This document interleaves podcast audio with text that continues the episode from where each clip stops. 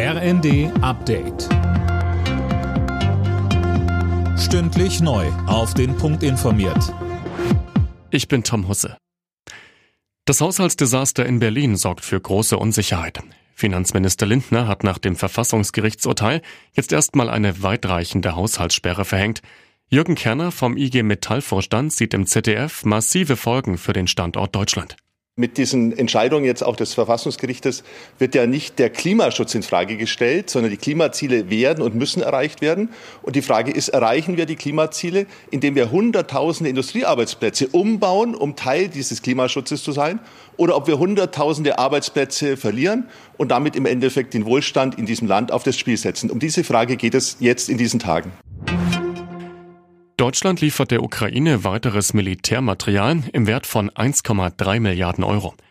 Das hat Bundesverteidigungsminister Pistorius bei seinem Besuch in Kiew zugesagt.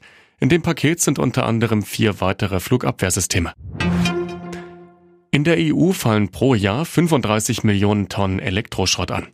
Um diesen Berg abzubauen, hat das EU-Parlament jetzt das Recht auf Reparatur verabschiedet.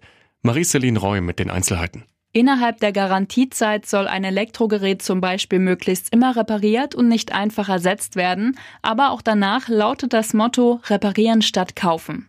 Hersteller müssen Ersatzteile und Reparaturanleitungen leichter zur Verfügung stellen, damit man entweder selbst im Repair-Café oder aber eine unabhängige Werkstatt das Smartphone, den Kühlschrank oder die Waschmaschine wieder flott machen kann. Die DFB 11 hat gerade einfach keinen Lauf. Am Abend haben die deutschen Fußballer auch ihr zweites Testspiel verloren. Gegen Österreich stand es am Ende 0 zu 2. Erst vor wenigen Tagen hatte das Team von Trainer Julian Nagelsmann gegen die Türkei den kürzeren gezogen. Alle Nachrichten auf rnd.de